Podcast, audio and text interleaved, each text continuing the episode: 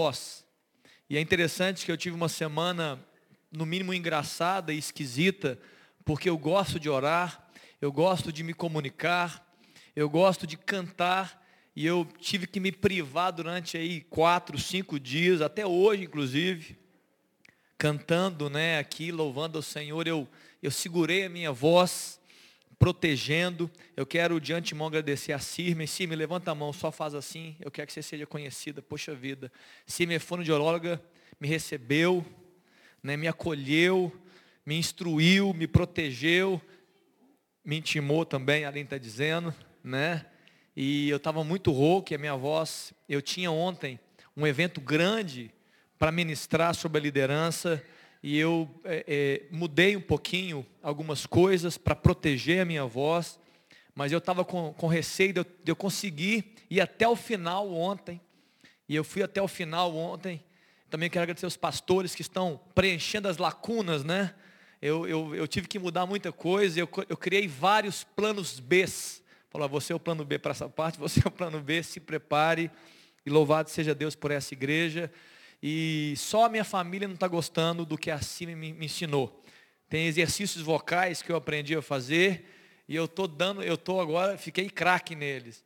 E as minhas filhas, o pai, não faça mais não, na minha frente não, vai fazer em outro lugar. Né? É, tá demais, tá, tá muito, tá, exceto a Rebeca. A Rebeca não, ela está aqui apontando que ela falou, pode fazer, pai, que eu gosto de te ouvir, esses barulhos que você faz. Mas graças a Deus por estar aqui, né, eu vou novamente tentar né, proteger a minha voz. Eu preciso aprender, inclusive, a como me comunicar, né, para gastar, né, gastar menos as minhas cordas vocais. Mas eu acredito que hoje vai ser diferente da semana passada em termos de, da minha voz. Eu acredito que ela vai até o fim e em nome de Jesus eu não quero viver uma semana de roquidão, né, em nome de Jesus. Muito bem, já cantamos ao Senhor né, louvamos a Deus, nós cantamos a fidelidade de Deus, a bondade do Senhor, nós cantamos o amor de Deus, nós podemos aqui nesse tempo com o Deraldo, né, sermos ministrados e podemos colocar a nossa voz, né, quem tem voz, né, aí declarar o nosso amor por Deus, nosso coração. E agora, um tempo precioso da palavra, e eu queria, como o pastor Henrique orou, que você abrisse né, o seu coração para essa palavra. Primeira pergunta que eu faço nessa manhã é: quem esteve aqui na semana passada, levanta a mão, me faz um aceno, ok? Algumas pessoas, mas claro, nem todos estiveram. E eu comentei aqui na semana passada sobre Jesus estar na casa. E isso gera em nós uma grande responsabilidade e uma grande né, necessidade de priorização. Foi esse base do tema. E eu finalizei minha palavra falando sobre o jardim. Eu comentei que o homem, eu e você, estamos em busca de um jardim, em busca daquele jardim que nós fomos expulsos como humanidade no Gênesis, e nós estamos em busca desse local de descanso. Nós estamos em busca desse local de esse paraíso, esse local de refrigério, esse local de satisfação. E eu pude terminar essa palavra dizendo algo importante. Que o jardim de Deus para nós hoje, hoje, é o Espírito Santo habitando no coração de um homem. Hoje. O jardim não é um local, o jardim não é, uma, não é um ambiente, mas o jardim é a pessoa de Deus habitando no homem e gerando nele satisfação de vida, é, excelência e amar a vida e amar a própria existência, porque o próprio Deus habita, ministra, manifesta e flui através de um homem, através de uma mulher. E esta foi uma firme declaração de Jesus, lá em João no capítulo 14, no verso 18, quando ele, falando do Espírito Santo, ele declara: Não vos deixareis órfãos, eu voltarei para vós. Ou seja, conforme a palavra de Lucas, quando eu disse no começo, né, naquele, naquele convívio com Marta e Maria, ele dizendo que ele era a melhor parte, ele estava dizendo, ei homens, ei mulheres, ei discípulos, a melhor parte, que sou eu, voltará para vós, por meio do Espírito Santo. A melhor parte. o jardim de Deus, o melhor ambiente. E, como eu disse aqui, o jardim de Deus não é um lugar para alcançar, nem um ambiente para encontrar, mas é um relacionamento para vivenciar, uma amizade para nutrir e um reino para se render. Jesus, na pessoa do seu Espírito Santo. Aleluia. Louvado seja o nome de Deus nessa manhã. Em Lucas capítulo 17, no verso 20 e 21, Jesus é questionado pelos fariseus. E os fariseus perguntam para ele: Jesus, quando virá o teu reino? Como será? E ele fala: O meu reino não vem com, com visível aparência. E no verso 21 fala: E nem dirão, ei-lo aqui ou lá está, mas o meu reino está dentro de vós. A minha presença vai se manifestar no coração de uma pessoa, a presença do Espírito Santo, o jardim de Deus, o melhor de Deus, a melhor parte. O mundo, como diz a canção, pode cair ao seu redor, mas a presença de Deus vai, vai sustentar você no seu interior. O movimento do Espírito, né, vivendo, vivificando, gerando vida sobre você. Muito bem. Dando continuidade ao que eu ministrei na semana passada sobre esse jardim de Deus, eu quero ministrar uma outra palavra próxima dessa, né? É sobre um jardim que não se encontra, né? Sobre esse jardim que se recebe pela fé em Jesus Cristo. E dentro desse tema mova-se no Espírito. Eu quero ministrar hoje sobre o cultivar e o guardar desse jardim. Lá em Gênesis no capítulo 2, no verso 15, quando Deus estava criando todas as coisas, criando o homem, ele se, a Bíblia diz que Deus coloca o homem sobre o jardim, o jardim do Éden. Tomou, pois, o Senhor Deus os homens, o homem, e colocou no jardim do Éden, do Éden para cultivar e guardar. Esta era a ordenança esta era a palavra dirigida a Adão, que ele deveria naquele jardim, que significa um, ambiente de um paraíso, um ambiente extraordinário, um ambiente maravilhoso. Ele tinha uma ordem, um trabalho, uma ordenança. Você vai cultivar e você vai guardar esse jardim que eu coloquei você. Eu quero hoje extrapolar essa palavra e trazer para os nossos dias, como eu fiz na semana passada. E eu quero que a gente possa pensar nessa manhã como cultivar e guardar esse jardim, o jardim de Deus. Esse relacionamento poderoso com o Espírito Santo, com a pessoa de Deus. Como cultivar e como guardar esse jardim. Não estou falando de religião, eu não estou falando de atos litúrgicos, eu não estou falando de, de é, relacionamento com as denominações existentes, eu estou falando de um relacionamento com uma pessoa, a pessoa de Deus, por meio do Espírito Santo. É isso que eu estou falando, é isso que eu quero ministrar essa manhã. E antes de continuar nesse tema, eu quero trazer a você três textos apenas, específicos, que ministram a nós, que estão na palavra de Deus, que dão a entender claramente, meu irmão, você que é jovem, você que está mais velho, não importa a sua idade, que claramente diz que nós podemos sim evitar este relacionamento. Sim. Nós podemos resistir à ação de Deus. Parece loucura falar isso, né? A gente acha que um Deus poderoso não pode ser resistido, mas a Bíblia diz que sim. Nós podemos esfriar essa relação, viver um esfriamento nessa relação. Assim como casamentos vivem esfriamentos, amizades vivem esfriamentos, relações de pais e filhos vivem esfriamentos, a nossa relação com Deus também pode viver um esfriamento.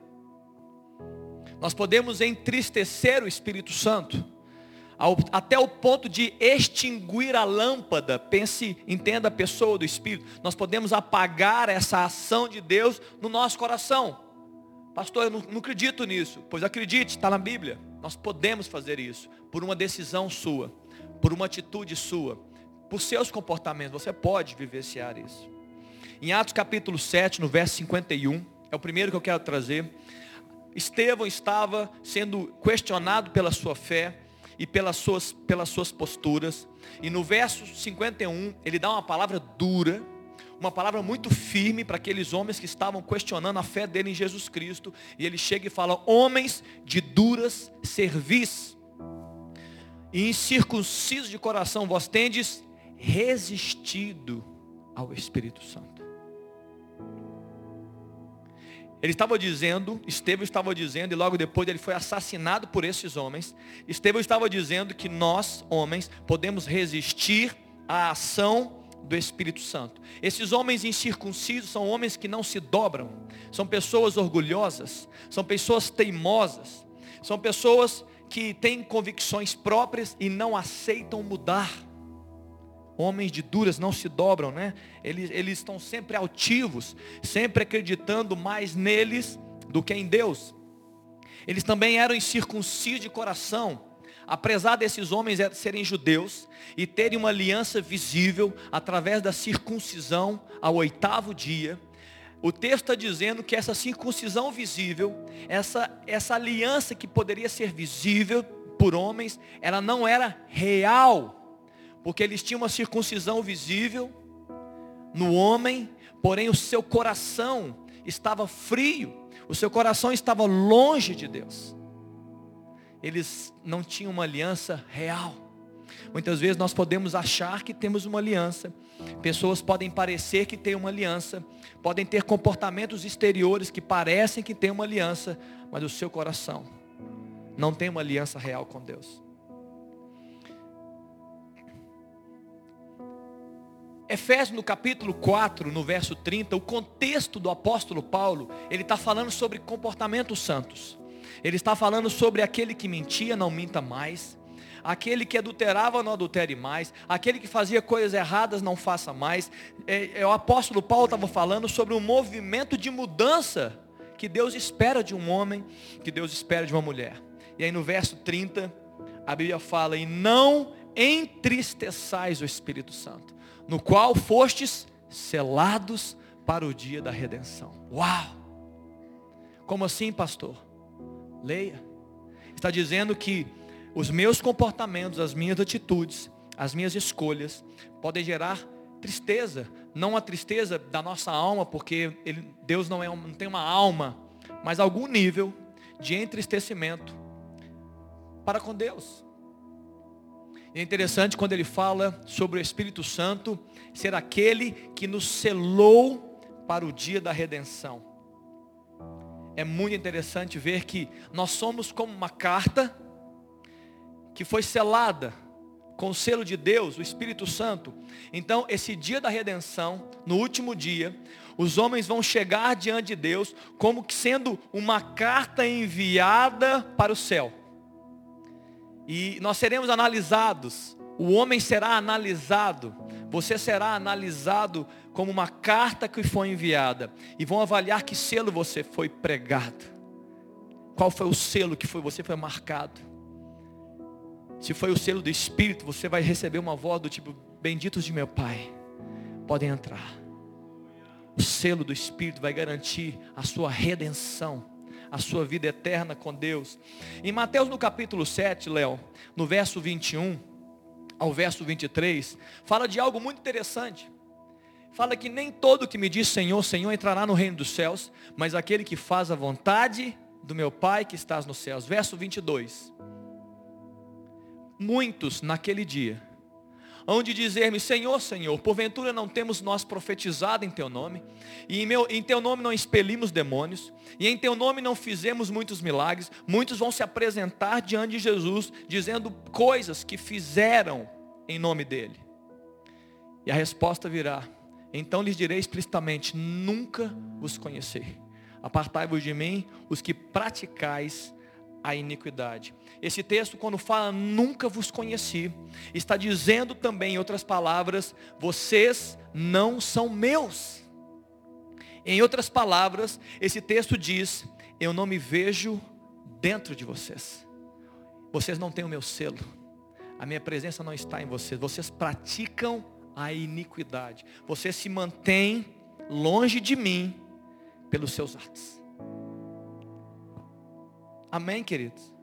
O último texto, 1 Tessalonicenses 5,19, fala: Não apagueis o espírito.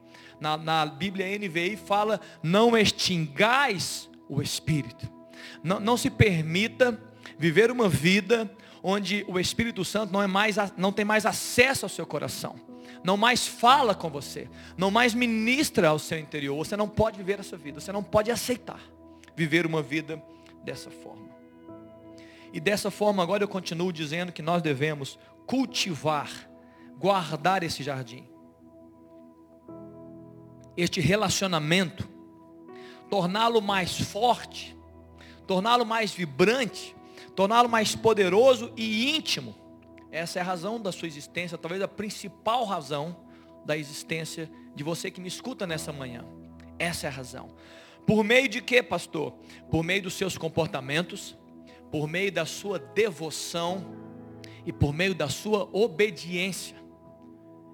Esse, esse, esse somatório nessa equação vai gerar em você um relacionamento vibrante, um relacionamento íntimo e poderoso com Deus. Você vai estar acessível a Deus, você vai estar sensível à voz de Deus, você vai obedecê-lo. Amém?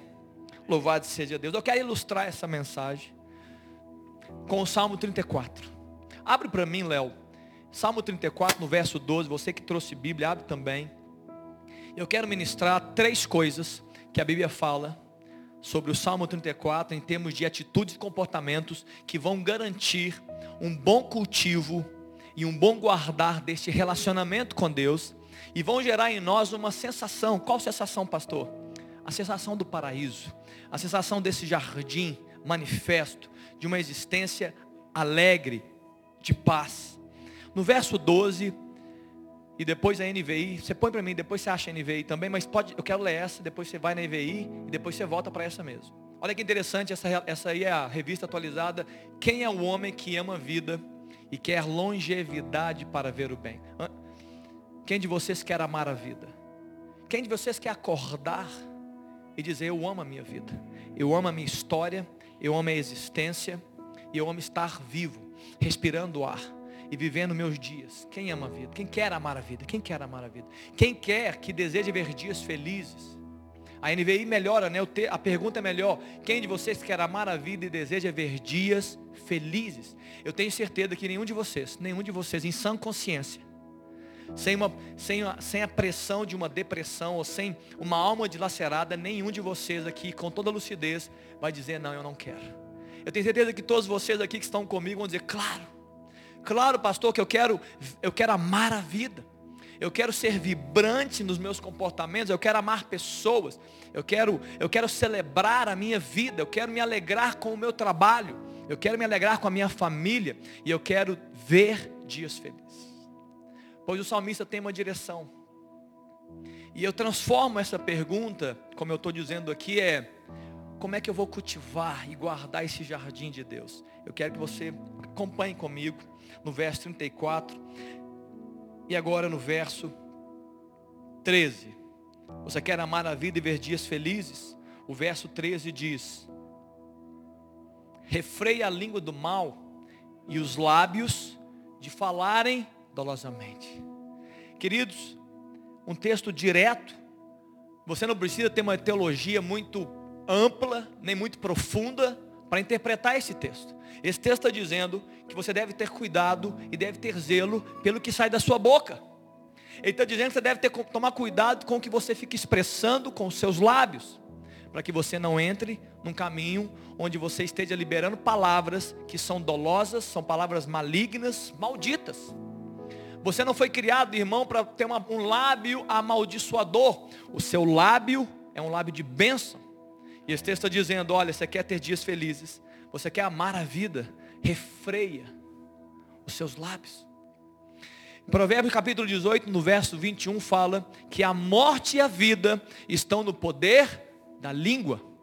O que bem a utiliza, come do seu fruto. Quem usa sua palavra de forma maldita, vai comer um fruto maldito. Mas quem usa sua palavra de uma forma abençoada, vai comer um fruto abençoado. E eu não quero dizer apenas palavras que você libera para os outros, também estão inclusas, mas palavras que você libera a seu próprio respeito. Refreia a sua língua, cuidado para não usá-la de forma errada, dolosa, maldita. Em Tiago, no capítulo 3, esse texto fala que a língua é comparada como o leme de um grande navio. É um órgão pequeno do nosso corpo, assim como o leme é um órgão pequeno de um grande navio. Mas o leme, ele guia o navio. E esse texto está dizendo que as suas palavras, a sua língua, ela vai guiar a sua vida. O que, aí alguém vai dizer, mas pastor, o que importa é o nosso coração. Claro que o que importa é o seu coração, mas a sua língua é a expressão do seu coração. Os seus comportamentos são as expressões do que está dentro de você. Então, quando nós expressamos, nós estamos declarando o que está dentro da gente. Esse texto está dizendo, Tiago capítulo 3, que a sua palavra vai guiar a sua história. Você consegue interpretar isso no seu dia a dia? Onde você está, o que você está vivendo da sua vida? Você já consegue interpretar que muitas vezes a sua palavra te fez chegar onde você está hoje, seja para o bem ou seja para o mal? Que as suas palavras estão deixando você entristecido, amargurado. Você conhece. Você sabe disso. Quantas pessoas que têm uma palavra dura, uma palavra pesada, uma palavra muitas vezes de murmuração e crítica, são pessoas amargas, amarguradas, elas não amam a vida, elas não se amam, elas não celebram. Por quê? Porque elas não estão refreando a língua. E por essa razão, elas não estão amando a vida e nem vivendo dias felizes. Amém, queridos? Você quer amar a vida e deseja ver dias felizes? Não murmure, não amaldiçoe, não use sua língua para falar mal. Que suas palavras sejam temperadas com sal, abençoadoras e que gerem vida a quem, quem as recebe. Amém? Em nome de Jesus. E isso é um grande ato de cultivar e guardar o jardim o seu relacionamento com Deus. Deus quer isso de você. Deus espera isso de você. Amém, queridos? Muito bem. Diga para a pessoa que está do seu lado assim, olha, meu querido, minha querida, refreia sua língua. Seja um abençoador. Pode falar, refreia sua língua. Seja um abençoador. Refreie a sua língua e seja um abençoador. É para isso que você foi chamado. No verso 14, na parte A diz: Aparta-te do mal e pratica o que é bom. Salmo 34, 14a. Salmo 34, 14a. Aparta-te do mal e pratica o que é bom. De forma resumida, fuja do pecado. Fuja do pecado. Não brinque com as transgressões da lei do Senhor. Não brinque.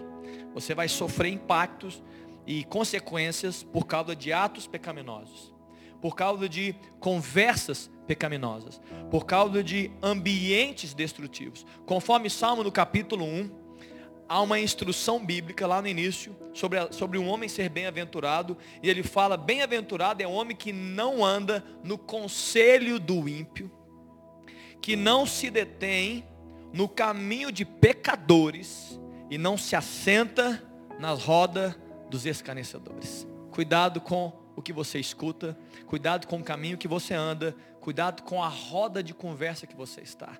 Isso pode projetar em você maldição, pecado. Você quer ver dias felizes e, e, e viver, né? quer viver dias felizes e amar a vida?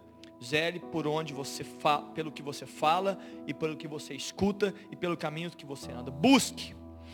Acrescente na sua vida, querido, Acrescente, minha irmã, acrescente práticas que glorificam a Deus e que são conformes à palavra de Deus. Que, que manifestam no seu dia a sua obediência à palavra de Deus, ao próprio Senhor. A essa voz do Espírito que te instrui e que quer que você obedeça, faça isso, você vai ser muito bem-aventurado. Seja justo em seus comportamentos, seja justo em seus projetos e seja justo em suas intenções. Você vai ser bem-aventurado. Você vai ser bem-aventurado. Amém?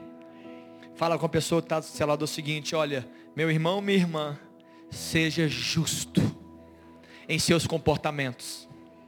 Diga para ela, seja justo em seus projetos e seja justo em suas intenções.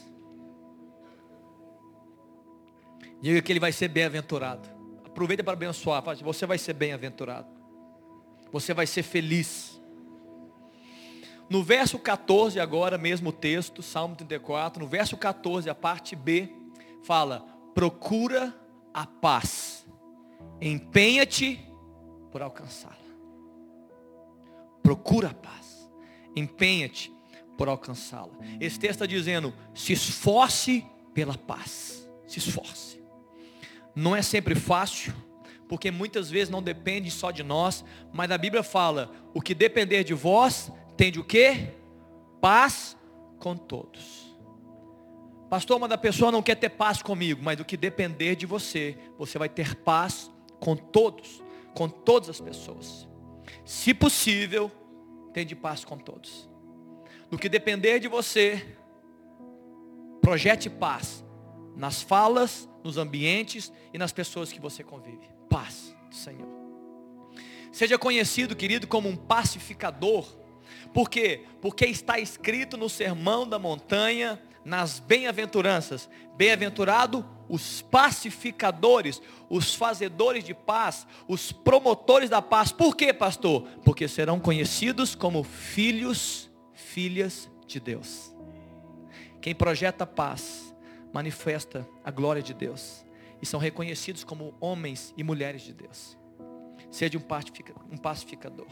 Ame a paz, cultive a paz em seus relacionamentos, transforme a paz em um alvo pessoal, é o seu alvo. Está dizendo nesse texto. Esforce por alcançar a paz. Isso vai te fazer muito bem. Diga para a pessoa que está do seu lado, seja um pacificador. Diga para ele: seja um pacificador. Ame a paz. Ame a paz. É interessante notar que um dos frutos do Espírito Santo no seu coração é paz. Uma das manifestações de Deus na nossa vida é paz. Então, quando você recebe a presença do Senhor, você vai projetar paz onde você estiver. Você precisa ser cheio dessa presença cada dia mais. Amém? Estamos bem até aqui? Estamos caminhando. Agora eu quero continuar no mesmo texto de Salmo 34. E eu quero trazer agora três coisas. Três benefícios dessas atitudes que eu acabei de falar. Refreia a sua língua. Número primeiro, número um. Número dois. Não pratique o mal, busque o bem. Número três. Se esforce por alcançar a paz. São as respostas que o salmista Davi disse a essa pergunta: quem quer amar a vida? Quem quer ver dias felizes? Ele está dizendo: cuidado com a sua língua, com seus comportamentos e, e alcance, busque, esforce pela paz. Três respostas simples que podem mudar a nossa história. E agora eu quero trazer três benefícios desse texto, rapidamente também, que você possa entender a razão de nós vivermos o que nós estamos projetando para viver nesses dias. Primeiro deles, e está no verso 17, que fala: clamam os justos, e o Senhor os escuta e os livra de todas as suas tribulações. Aleluia. Esse texto está dizendo, queridos, que quem age em justiça, quem busca praticar o bem, busca, busca paz, refreia sua língua, vai ser ouvido pelo Senhor. Ele está dizendo que Deus vai ouvir a sua oração. Deus vai ouvir o seu clamor. E Ele vai libertar você. Ele vai te livrar das suas tribulações. É o que o texto está dizendo. É uma promessa para os homens que buscam agir em justiça, para as mulheres que é, clamam e se comportam em justiça. Você vai ser ouvido e Deus vai te livrar das suas tribulações. Você quer ser ouvido por Deus, amém? Você quer ser livre das suas tribulações? Haja em justiça. Seja encontrado justo diante do Senhor. Você é ouvido e você é liberto. No verso 19, 18, perdão. Perto está o Senhor dos que têm o coração quebrantado e salva o de, o de espírito oprimido. Esse texto fala sobre proximidade. Esse texto fala de intimidade. Esse texto está dizendo que esses que são humildes, que têm um coração quebrantado, humilde, que não são orgulhosos, que são obedientes, que buscam agir em justiça, que estão clamando pela paz, querem ser promotores da paz, a Bíblia fala que o Senhor vai estar perto deles. Você vai estar é, vivenciando, como eu estou dizendo aqui analogicamente, o jardim de Deus a presença de Deus. Deus vai manifestar no seu interior. Deus vai cuidar de você. Deus vai curar a sua vida. Deus vai projetar vida no seu interior. É isso que esse texto está dizendo. Não é um jardim distante, mas o jardim de Deus ele vai estar manifestando no, no meio do seu interior. Perto está o Senhor desses homens e mulheres que têm esse coração. Uma presença poderosa do Espírito que vai guiar você no caminho da verdade, no caminho da bênção. E você vai ser muito bem-aventurado. No verso 22, para finalizar, esse é o último texto do, do Salmo 34. O Senhor resgata a alma dos seus servos e dos que nele confiam. Nenhum será condenado. Meu Deus. Queridos, eu sei que você vive isso no seu dia. Eu estou certo disso. Você é condenado por pessoas. O mundo te condena. Muitas vezes o mundo nos oprime com as suas palavras duras. Muitas vezes pessoas nos machucam com as suas críticas severas. Parece que todo mundo ganhou agora com as redes sociais, parece que isso foi ampliado e todo mundo se sentiu no lugar de um juiz e todos estão autorizados a julgar todos. Sim ou não? Todos julgam todos. Nós somos julgados todos os dias.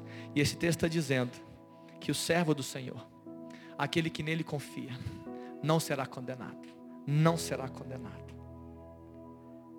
Romanos capítulo 8, no verso 1 diz: Agora, pois, nenhuma condenação há para aqueles que estão em Cristo Jesus. Nenhuma condenação. Para quem? Para aqueles que estão cultivando esse relacionamento. Para aqueles que estão guardando esse jardim, esse relacionamento com o Espírito, com o próprio Senhor. Quem está fazendo isso, não há, não há mais nenhuma condenação. Não há condenação. Por quê? Porque quando nós entrarmos nesse ambiente de julgamento, quando o Senhor estiver assentado no trono, Ele vai olhar para nós e vai dizer assim, olha, deixa eu ver se o meu jardim, o meu selo, está no coração desse homem. Deixa eu perceber se, se ele ouviu a minha voz. Deixa eu perceber se ele esteve comigo. Se ele me obedeceu. Sim. Não há condenação para aqueles que estão em Cristo Jesus. Amém, queridos? Então, ame a presença de Deus. Ame a presença do Espírito. Cultive. Quer chamar o Deraldo, a turma, para a gente fazer uma, uma canção final, para finalizar esse tempo juntos? Ame e cultive a sua relação com o Espírito Santo, o seu relacionamento com Cristo, com o próprio Senhor. Queridos, eu acredito que este é o tempo. Eu, eu, eu convivo em alguns ambientes, eu ando com pessoas de fora dessa comunidade, eu tenho observado, né, é minha função e sua também, o que nós estamos vivendo no Brasil e no mundo eu quero dizer uma coisa para você. Esse é o tempo. Agora, é, hoje é o dia. A hora é agora. Não deixe esse tempo passar. Quem tem ouvidos, ouça o que o Espírito está dizendo à igreja. Que os céus estão chamando. A, a, a trombeta está soando. Eu acredito que Deus está nos convocando, a igreja e o povo dele, para um grande despertamento onde eu ando e com as lideranças que eu escuto, a palavra avivamento, a palavra despertamento, a palavra santidade está tomando proporções extraordinárias. O Espírito Santo de Deus está nos convocando para um novo tempo. E nós precisamos reagir a isso. Você precisa reagir. Você precisa reagir, irmão. Como igreja de Cristo, nessa manhã, como de igreja, amanhã, durante a semana, você precisa reagir ao chamado. Deus está atraindo o nosso coração para Ele. Deus nos está chamando para nos curar, para nos fortalecer e para nos enviar para esse novo tempo. Muitos precisam ouvir o que você tem ouvido. Muitos precisam escutar aquilo que você durante tanto tempo da sua vida cristã você ouviu. Tem pessoas que estão clamando por uma palavra de esperança. E Deus quer usar a nossa vida, Deus quer nos enviar para esse tempo.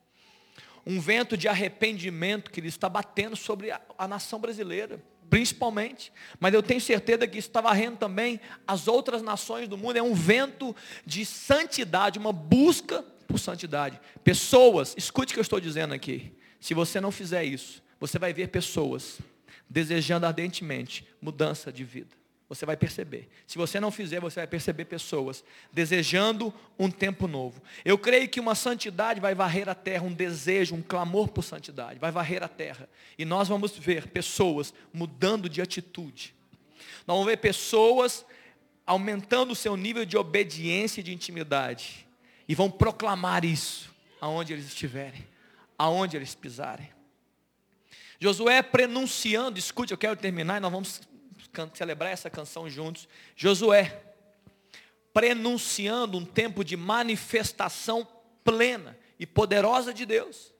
Lá em Josué, no capítulo 3, no verso 5, ele chega para o povo, ele fala assim: Ei povo, santificai-vos hoje, porque amanhã o Senhor fará maravilhas no nosso meio. Josué estava prenunciando, ele estava dizendo assim: Olha, um, há um requisito, nós precisamos nos santificar.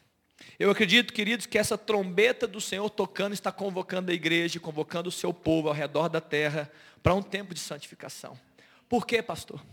Porque Deus vai fazer maravilhas. Nós estamos aguardando um grande avivamento, uma grande colheita dos últimos dias. E alguém pode falar o seguinte, mas pastor, você está certo disso? Eu não tenho certeza sobre o último dia, só o Senhor tem. Mas o Espírito profético que anuncia os últimos dias, esse espírito deve governar a igreja dele, no tempo dela. Ah, pastor, mas você não pode dizer o dia que foi, eu não posso dizer, porque só ele sabe. Mas esse espírito, ele deve mover a minha vida. Nós devemos viver os nossos dias como se fossem os últimos dias. Nós devemos acatar esse espírito profético, essa palavra de santidade e de proclamação do evangelho como se fossem os últimos dias da nossa vida. Dessa forma, a igreja será poderosa em obras para a glória do Senhor. Eu queria que você ficasse de pé. Daqui a pouco nós vamos orar juntos. Eu queria que você cantasse de novo essa canção num ato, num ato, numa atitude, diante do seu Deus, que responde a minha fala e as perguntas que eu fiz, nós devemos cultivar o jardim, o relacionamento, a presença de Deus, nós devemos guardar como sendo algo mais valioso da nossa vida. Você quer amar a sua vida e ver dias felizes, você quer viver o seu coração, a expressão do próprio Deus que guia, que cura, que protege e coloca sobre você vida, você quer fazer isso? Cultive e guarde o jardim de Deus, o seu relacionamento, cultive essa amizade, guarde como se fosse um ouro e, o maior, e a maior riqueza que você tem, a pessoa de Deus e o seu relacionamento com Ele. Vamos, vamos cantar ao Senhor.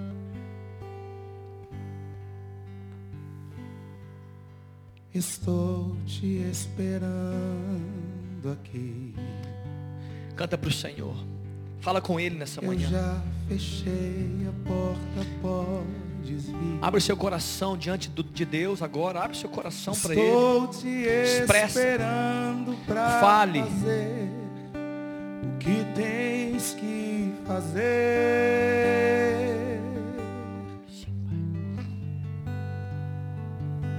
Meu coração aberto já está.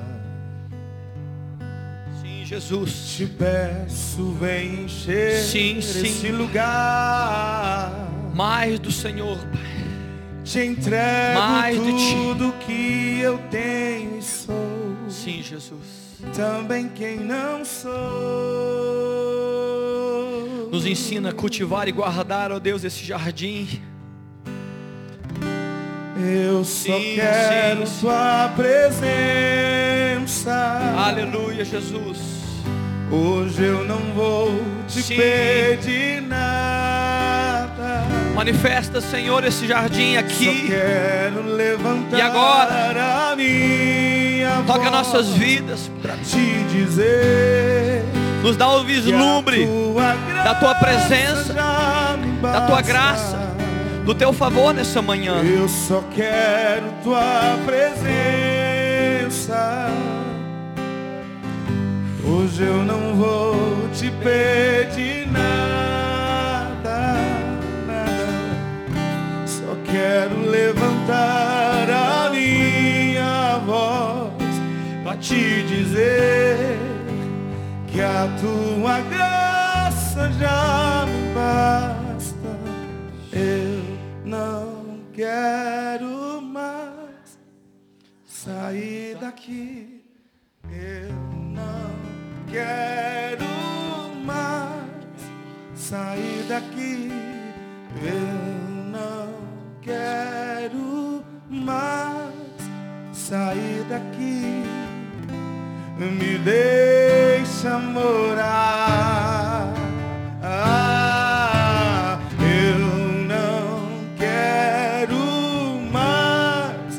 sair daqui.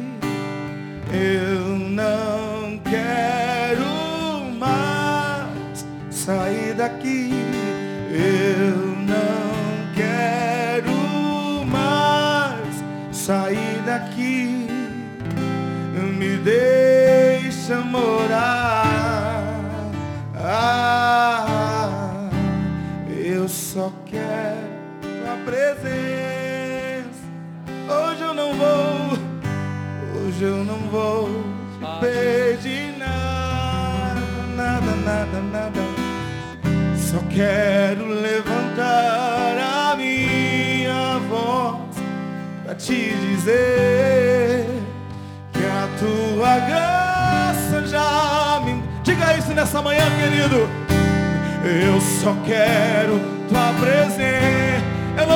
Pedir nada, Senhor.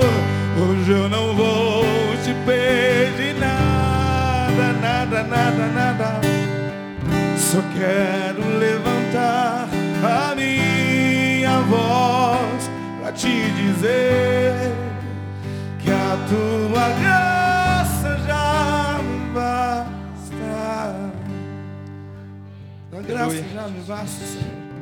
Abre a sua boca. Tua graça já me basta. Se você pode, Tua graça já me basta. glorifique o Senhor nessa Ela manhã. é suficiente para mim, Senhor. Declare seu amor por Jesus. Tua graça já me basta. Fala com Ele o tanto que Ele é valioso nessa manhã. Eu só quero tua presença. Diga ao Espírito Santo que você quer eu Ele. quero, só quero mais de Que ti. você quer ser cheio tua dele. presença, Senhor. Que você quer viver sobre o governo dele. Eu quero tua Diga, presença. diga, diga, diga. Eu quero tua presença. Ah, Jesus. Nada mais me satisfaz. Ah, Jesus. Nada mais me satisfaz. Atrai o teu povo nessa manhã, Espírito Santo, a tua presença. Atrai-nos. Atrai-nos a um novo tempo, Senhor. Atrai-nos, ó. Deus, a uma nova Eu vida. só quero tua presença. A um novo Eu nível de relacionamento. Tua presença, Pai. A um novo nível de Eu não intimidade. vou te pedir nada.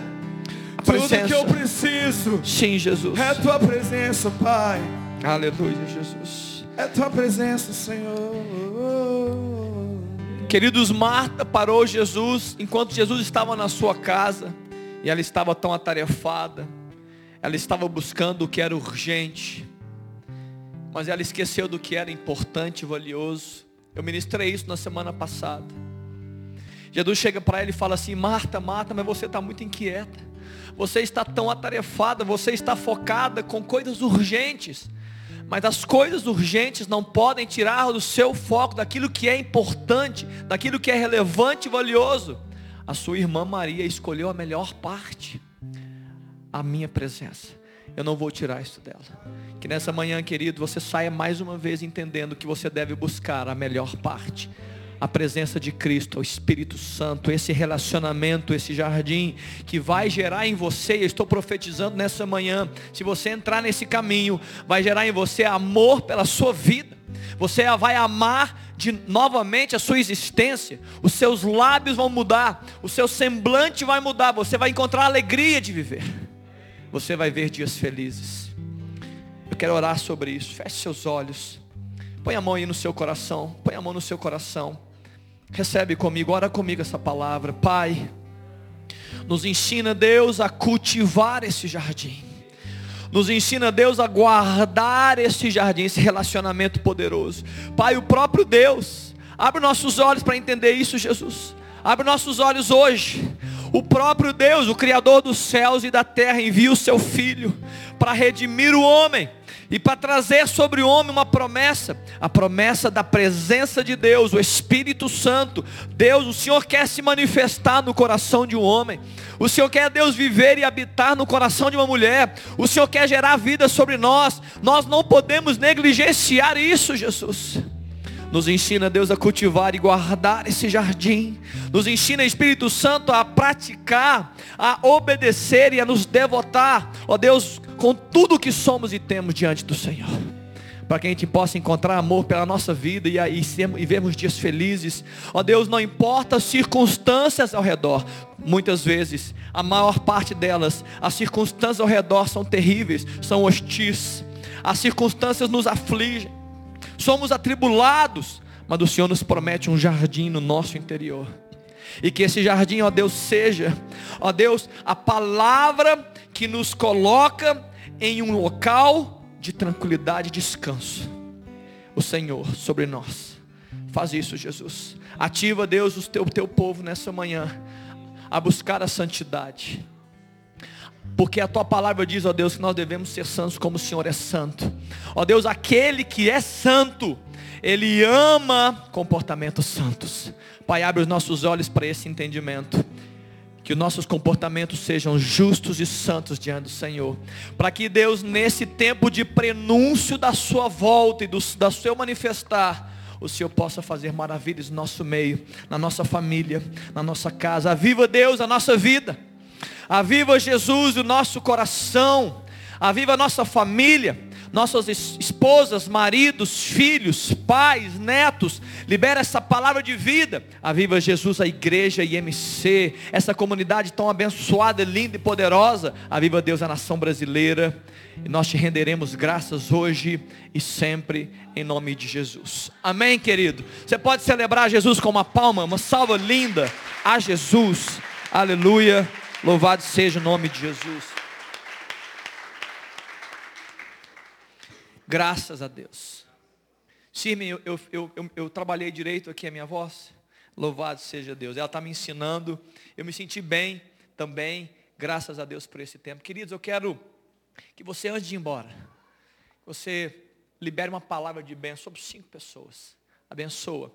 Por aquilo que nós falamos, que você possa sair, antes de eu liberar, que você possa sair e dar um abraço, dar uma palavra de vida e semear a vida sobre o coração, sobre a mente, sobre os ouvidos de alguém. Amém, queridos? Vá em paz e o Senhor te abençoe e te guarde e faça resplandecer o seu rosto sobre ti, em nome de Jesus. Eu só quero tua presença. Hoje eu não vou te pedir Só quero levantar a minha voz para te dizer